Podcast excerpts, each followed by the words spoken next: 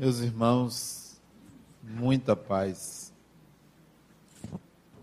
Não é difícil encontrar pessoas que falam bem, outras que conversam de uma forma agradável. Há também pessoas que usam a palavra para ferir. Há outras que com a própria palavra, levam pessoas a desatinos, conduzem a desequilíbrios. Há aqueles com uma frase, com um conselho, conseguem corrigir destinos, de tal maneira que encontramos diferentes pessoas que usam bem as palavras ou usam mal as palavras. Algumas escrevem muito bem, outras escrevem com erros, com equívocos. O uso da palavra não é um dom, é uma habilidade, porque é algo que deve ser conquistado, construído. Não é simples o domínio profundo do idioma, da língua pátria. Mas há uma categoria de pessoas, e eu observo no meu trabalho profissional, aqui no centro, uma categoria de pessoas que tem uma habilidade impressionante de usar as palavras. São pessoas que falam com a alma. E falar com a alma é falar de uma maneira singular, própria, é falar da sua própria essência. É uma habilidade que faz com que o outro compreenda, assimile, alimente a própria alma como é falar com a própria alma. Eu estava lendo sobre isso hoje pela manhã. A fala da alma. Isso, a alma só fala quando o corpo já foi atendido. A alma só fala quando a persona já não tem predomínio sobre o eu. A fala da alma é quando o espírito determina o que o personagem deve fazer. A fala da alma não é mansa nem é agressiva, nem uma coisa nem outra. A fala da alma é a fala da essência que vem de Deus. Quando é que nós falamos da alma? Em geral, isso, isso acontece na vida dentro de uma curva. Na infância, adquirimos essa condição. Em geral, a criança fala da alma, não pela pureza, mas pela naturalidade sem estabelecer um personagem que fala. É como a música. Uma coisa é a música feita por um ser humano, a outra é a música que vem do canto dos animais, das aves, por exemplo. A música que vem das aves é uma música pura, ela vem do inconsciente, ela vem de Deus. A música que vem dos animais. A nossa música, ela já contém o elemento humano, já contém elementos da consciência. Por mais que seja produzida de forma inconsciente, a música humana passa pelo humano. E a que vem de uma ave, ela vem de Deus. A palavra que vem pela criança, ela vem mais pura, não tem os elementos das personas que construímos ao longo da vida. É fantástico analisar o que é produzido por uma criança, sobretudo na primeira infância, que vai em geral até os quatro anos de idade. É na primeira infância que você sente o que vem de Deus. Está ali de forma espontânea, pura, sem a, as corrupções que nós adultos inserimos. A criança não pensa na morte. A criança não teme a morte, porque não há esse filtro.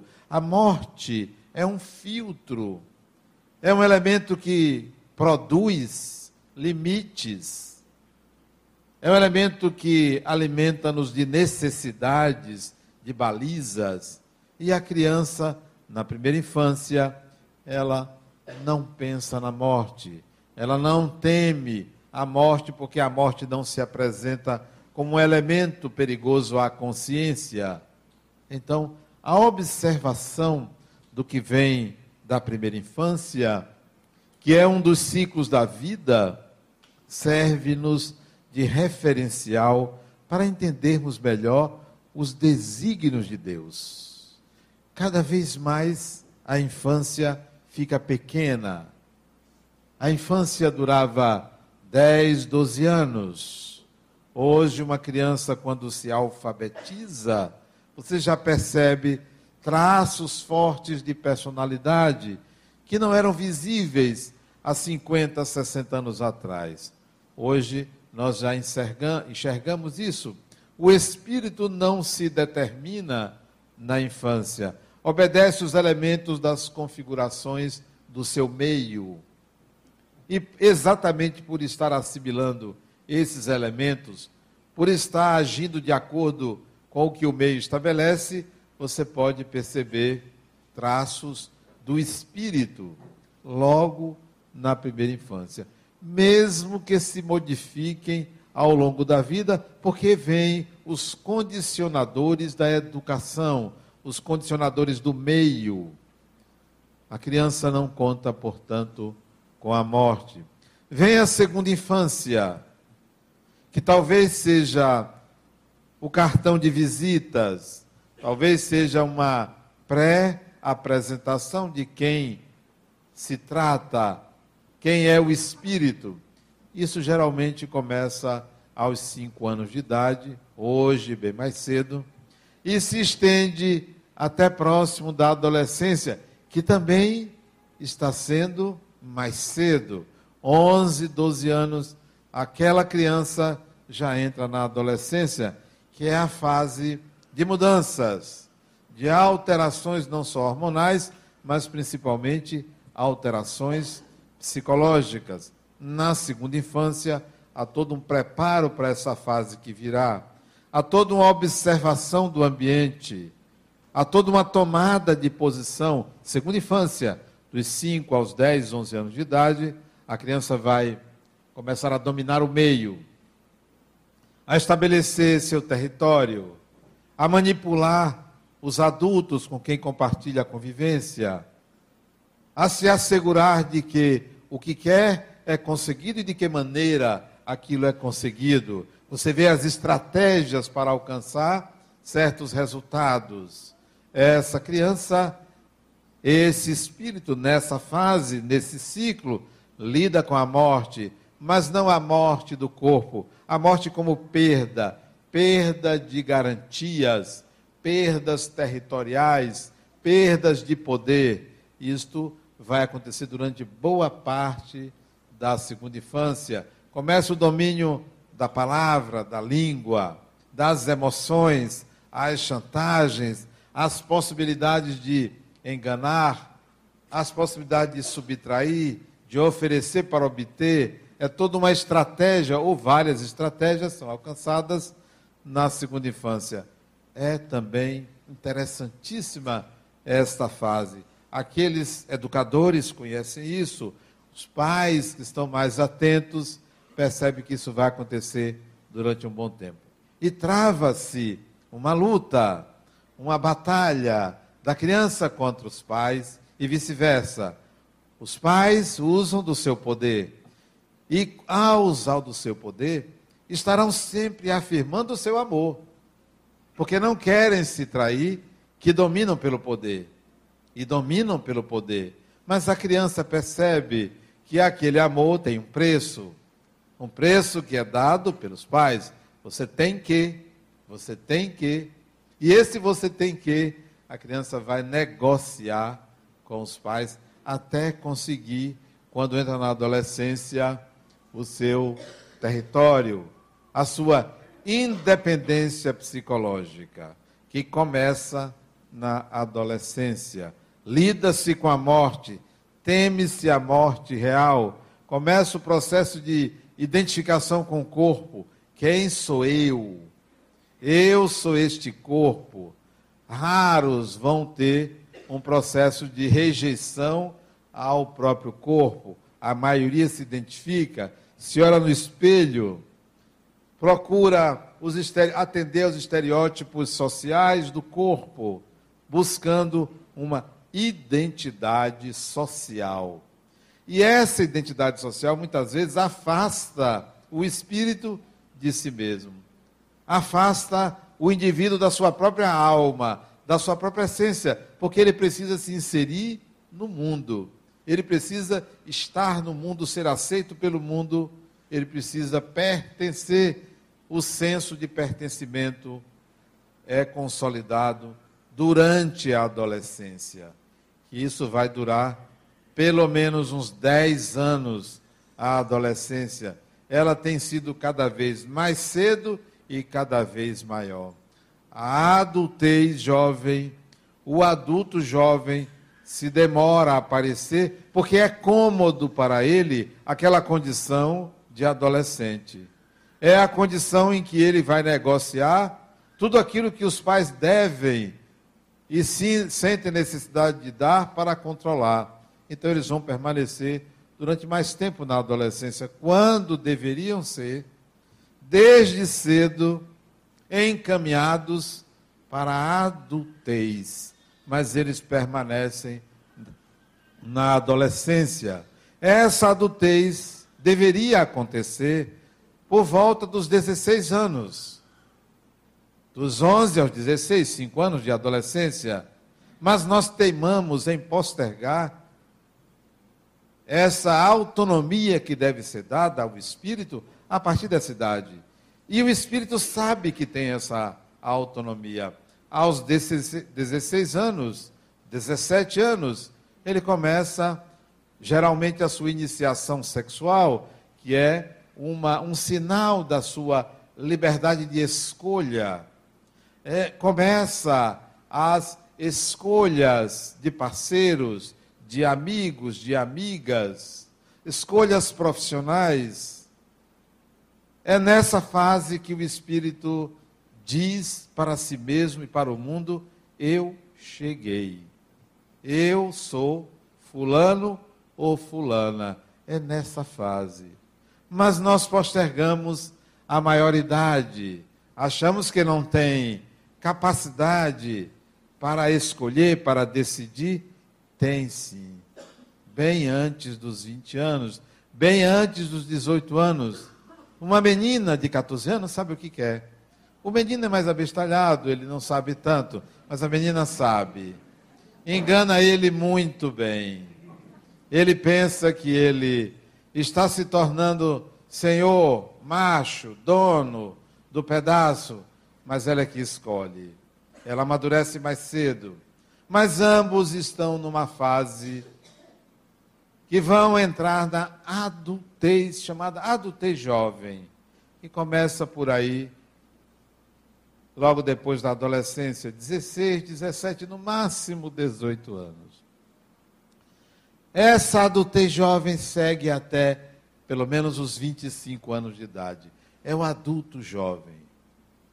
O adulto jovem ele deveria completar os 25 anos, ou próximo a esta idade, com uma definição de identidade sexual, com uma definição profissional, com uma definição de grupo de pertencimento social, com uma definição do que ele quer para os seus próximos 15, 20, 30 anos. Hoje nós estamos assistindo o adolescente continuar adolescente durante um tempo e o adulto jovem postergar a adultez, a dizer, eu sou adulto, eu me guio, eu me determino, eu sou uma pessoa independente. Esse ciclo, essa fase da vida, os mais, das classes sociais mais abastadas, tendem a postergar, a adiar esse momento. Você vai encontrar jovens com 30 anos dentro de casa quando deveriam ser convidados para o mundo na metade dessa idade. Vá, vá trabalhar, vá viver o mundo, vá experimentar, mas os pais têm receios. O receio explícito é o da violência, mas o implícito é o medo de perder o controle, porque não sabem ficar sozinhos, precisam de alguém para determinar, para dizer que gosta, para dizer que ama. Não sabem ficar consigo mesmos, não conseguem ficar consigo mesmos. Precisam de um celular, precisam de uma televisão, precisam de um amigo, de uma amiga. Hoje eu respondi a uma solicitação de uma amiga com uma palavra. Sim, Sim, ela me perguntou uma coisa, disse sim. Ela me mandou uma mensagem com umas cinco ou seis linhas, dizendo que eu estava muito seco. Se ela tinha feito alguma coisa a mim, que eu estava zangado com ela. Nós estamos na era digital em que as palavras não passam emoções. Né? Postergamos esta independência. Mas chega a adultez a partir dos 25 anos, ou um pouquinho antes, adultez, você é adulto, você é dono da sua encarnação. Você agora tem que dizer: eu cheguei e eu estou vencendo. Eu estou cumprindo aquilo para o qual eu me determinei antes de reencarnar. Eu agora vou vencer o mundo, vou trabalhar, vou ter minhas economias, vou ter o meu lazer preferencial, vou pertencer a um grupo, Vou começar o passivo da vida, porque vou firmar contratos com a vida, contratos profissionais, contratos conjugais, contratos paternais ou maternais. Eu vou criar passivos, porque quem faz um contrato tem obrigações. Então, a adultez se caracteriza por essa independência e pela capacidade de administrar passivos. Chega aos 35 anos, você está administrando, começou a administrar seus passivos. Quer mudar alguma coisa, mas a capacidade de manobrar e de manipular as variáveis do destino da própria vida já não são tão fáceis, porque você criou obrigações, você tem responsabilidade, você tem uma conta bancária, você tem que responder à lei. Deve responder à lei. Então, chega aos 35 anos, você vai começar a se perguntar: para que tudo isso? Deveria começar a fazer essas perguntas antes, lá pelos 20. Mas só 35, 40 anos é que você começa a se perguntar: vem cá, por que eu tenho tantos filhos? Por que, eu não tenho uma casa? Por que isso, por que aquilo? Você começa a querer corrigir certos rumos. E esta fase é posterior à adultez, que vai dos 35 aos 45 anos, que se chama meia-idade. Meia-idade porque pressupõe-se que você desencarnará com o dobro dessa idade. Desencarnará entre 70 e 90 anos, que a maioria desencarna nessa faixa de idade, dos 35 a 45. No dobro, você está na metade. E aí você começa a fazer uma série de indagações. É aí que tem que acontecer um fenômeno chamado metanoia. Metanoia, que é o processo de transformação, é o ápice da curva orgânica. O declínio vai começar aí. Aí você vai começar a descer. O organismo entra num processo de queimar gorduras, queimar aquilo que foi assimilado como fluido vital, começa a perder, começa a perder. Você começa a desencarnar a partir da meia-idade. Mas isso é para todos. A metanoia nem todos fazem.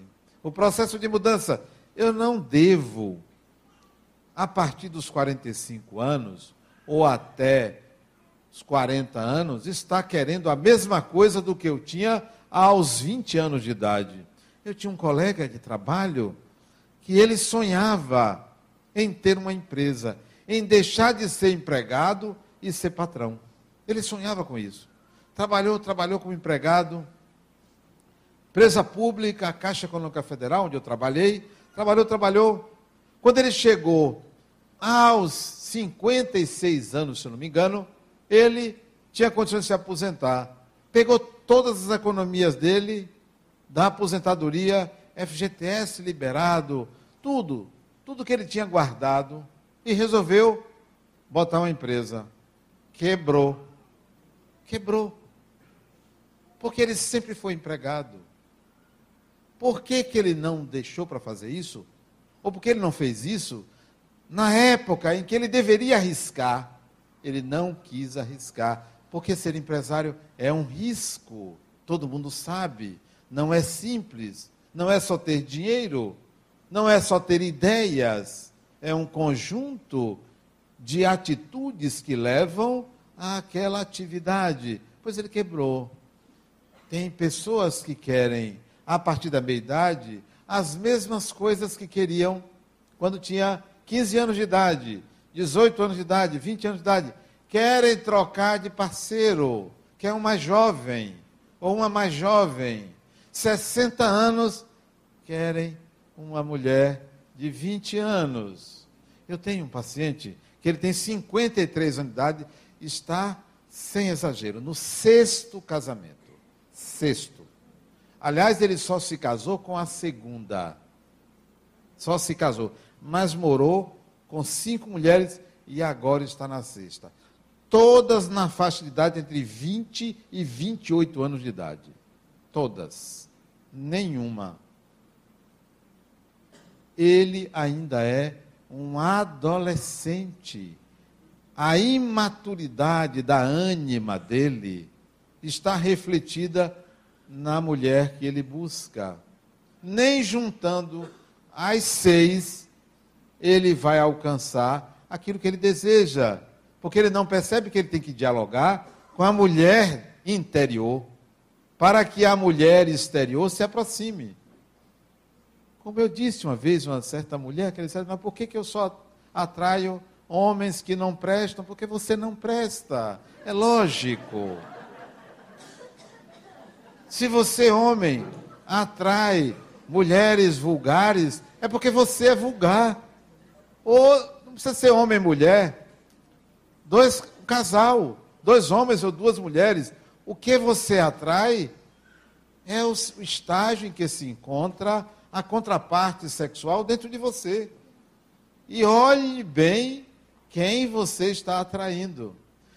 Esse indivíduo está no sexto casamento, quer dizer, no sexto relacionamento marital, mas ele ainda não se casou.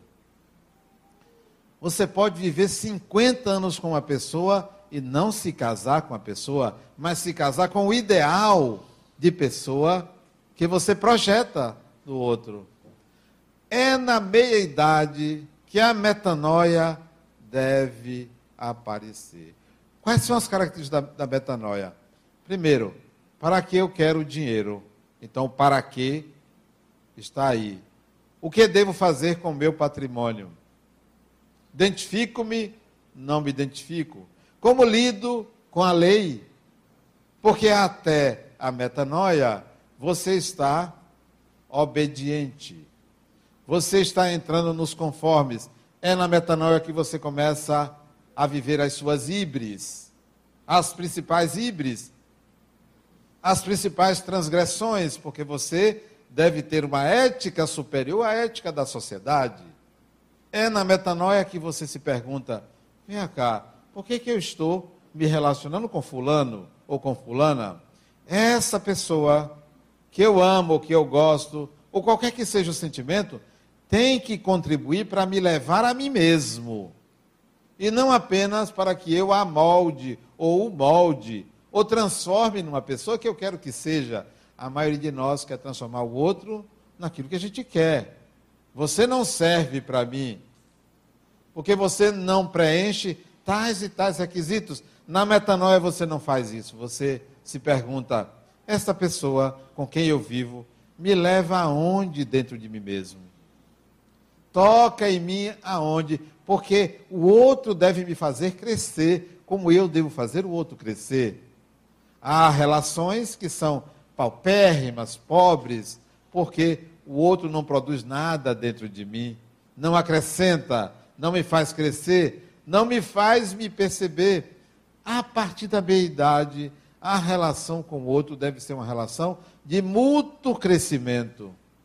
Mas muitos ainda estão buscando, depois da meia-idade ainda, um parceiro, uma parceira que lhe dê prazer, que cuide, que lhe ofereça uma representação social. Eu tenho um paciente que ele adora sair com mulheres bonitas tem que ser mulheres bonitas. E quando eu digo bonitas, tem que ser muito bem feitas e tem que ter uma certa altura física. Ele escolhe o perfil. Ele só sai com misses. Misses. Mulheres muito bonitas. É a ânima dele, que certamente é um canhão. Porque se você está buscando o bonito é porque você tem o feio dentro de você. A metanoia é para você avaliar a qualidade da sua relação. É na metanoia ou na meia-idade que você deve avaliar a morte. É que você deve aprender a morrer. Porque todo mundo vai morrer. Todo ser humano caminha para a morte. É a Aliás, duas coisas são inevitáveis na vida. A primeira é a morte, a segunda, os impostos. Você não tem como evitar. Porque se você não pagar, você é sonegador. Aliás, esse é um ditado em inglês, né? Duas coisas são inevitáveis: os impostos e a morte, ou a morte e os impostos. Na metanoia, você começa a ser proprietário do seu destino a determinar de fato para onde você vai, quem é você. E muitos seres humanos não fazem nada nessa idade. Deixa o tempo passar. Querem ser funcionários públicos, querem ter um salário, querem ter estabilidade financeira, despreocupados com a estabilidade emocional e espiritual. Há verdadeiros trogloditas, homens e mulheres, trogloditas em relação à vida emocional e à vida espiritual, porque cuidam da vida material. Grande coisa é a vida material. Basta você trabalhar. Basta isso. Grande desafio é você passar num concurso. Grande desafio. Grande desafio é você ter uma costela do lado. São desafios menores. O grande desafio da vida é encontrar o seu sentido. Encontrou o seu sentido? Você navega por qualquer ambiente, você navega em qualquer tormenta, você atravessa tsunamis. Se você encontrou um sentido, e esse sentido deve ser encontrado na meia-idade. Passou a meia-idade, vem a outra fase, chamada maturidade. Entre 45 e 60 anos. Maturidade. O que é maturidade? Não cabe mais, de forma alguma, na maturidade, você está pendurado ou pendurada a sua vida em outra pessoa. Na maturidade, uma pessoa madura não cabe mais responsabilizar outra pessoa pelo seu destino. Não cabe na maturidade culpar a ninguém pela sua desdita, pelos seus equívocos. Uma pessoa madura é uma pessoa que está centrada, tem uma harmonia interior, já apresenta, já dá sinais para a sociedade de equilíbrio, já dá sinais de que é uma pessoa que contribui para a ordem social. É uma pessoa madura, que contribui para o equilíbrio do grupo do qual faz parte. Não é sanguessuga, não está ali retirando, recebendo, está também acrescentando. É uma pessoa madura. É uma pessoa que sabe que a morte ronda a qualquer momento, porque as doenças começam a aparecer e aparecem muitas durante a maturidade. A partir da meia-idade, elas começam a aparecer. Então, uma pessoa madura lida bem com as doenças, procura um profissional. Uma pessoa imatura, não, eu não vou no médico, porque eu não quero saber o que, é que eu tenho. Nega ou então procura logo um centro espírita para a cura, que é mágica. Não quer enfrentar o declínio orgânico, que é algo natural. O espírito tem que saber lidar com as doenças do corpo, muito mais com as doenças da alma. Pois bem, isto é a maturidade. Vem uma sétima fase: infância, adolescência, adultez jovem, adultez, meia-idade, maturidade, uma sétima fase, antes da oitava. A sétima fase é a fase que eu estou do idoso. Eu adoro ser idoso. Que coisa gostosa ser idoso. 62 anos. A partir dos 60 anos, idoso. Dos 60 aos 80, digamos, idoso. O que é ser idoso?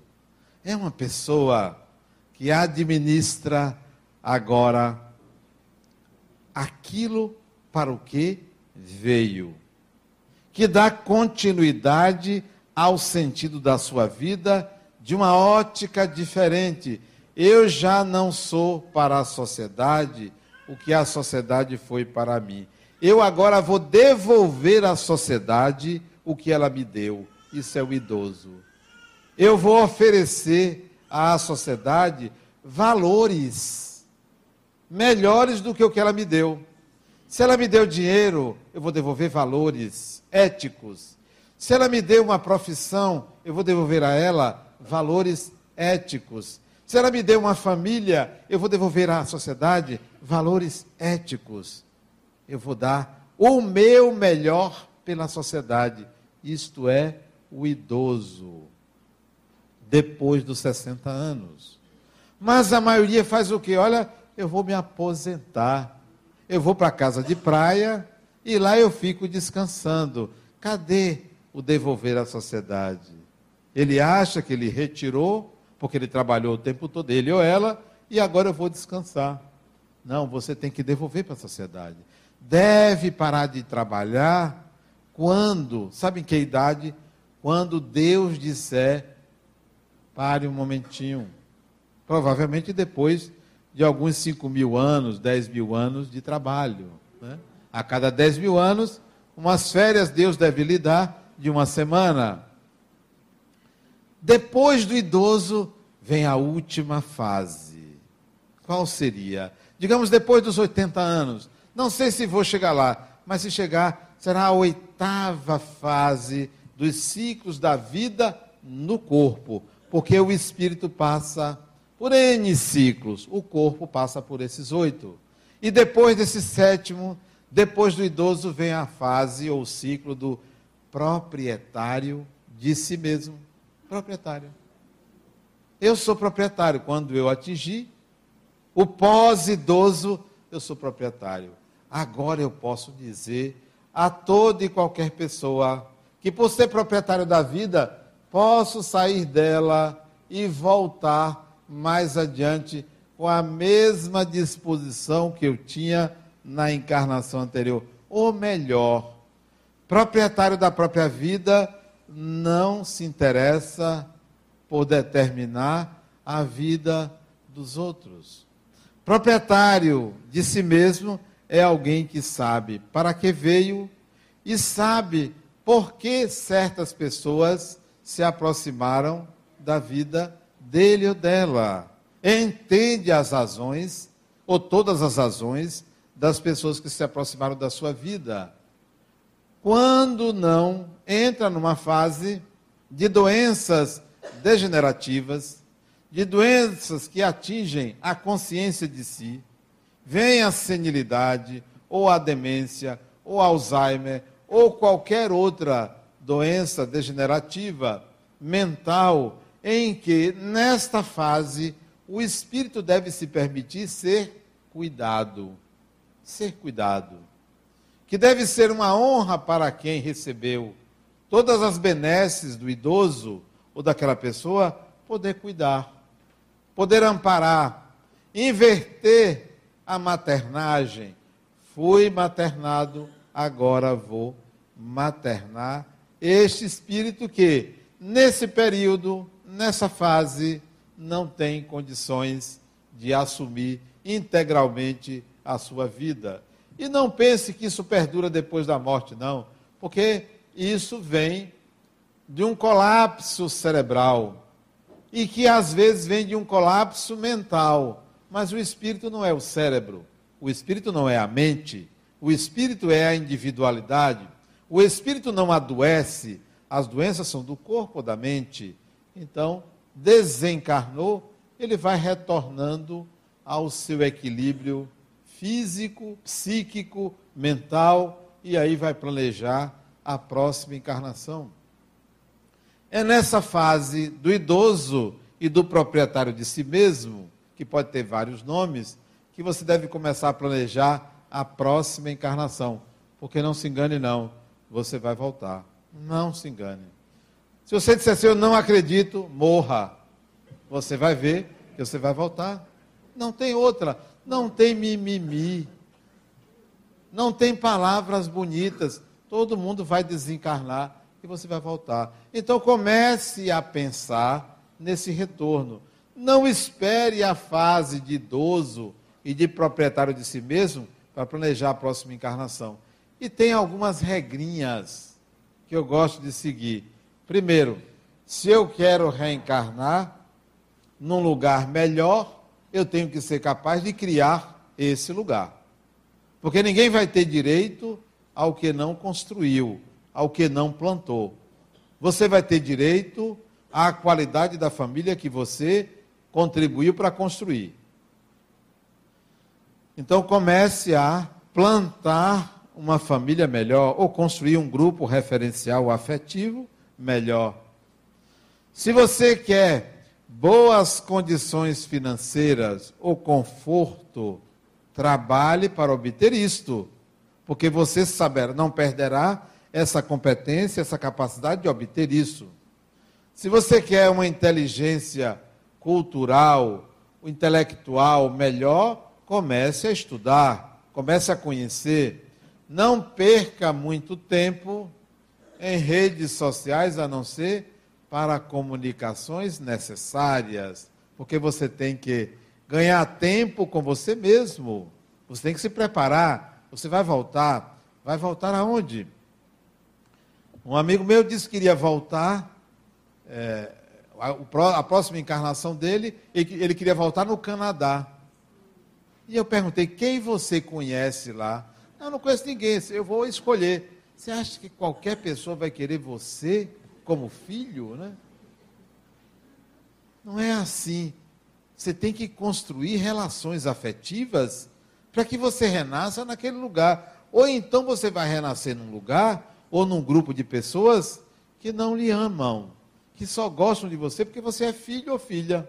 É um amor funcional, não é o amor da alma, porque tem amores funcionais. Eu amo meu filho ou minha filha porque é meu filho e minha filha, porque se não fosse, eu amaria. O amor materno, paterno, de irmão, de irmã, ele começa como um amor funcional, é pela função. Amar uma pessoa é diferente de amar um parente. Porque amar um parente de primeiro grau, segundo grau, terceiro grau, tem aí a função no meio. Amar uma pessoa é algo complexo, exige um autoconhecimento, um reconhecimento de si, uma empatia, um respeito ao outro. Um respeito ao outro. Muitos amores são, na verdade, egoísmos. Em vez de você amar a pessoa, você diz que ama porque a pessoa atende minimamente às suas necessidades. O amor a uma pessoa é algo complexo.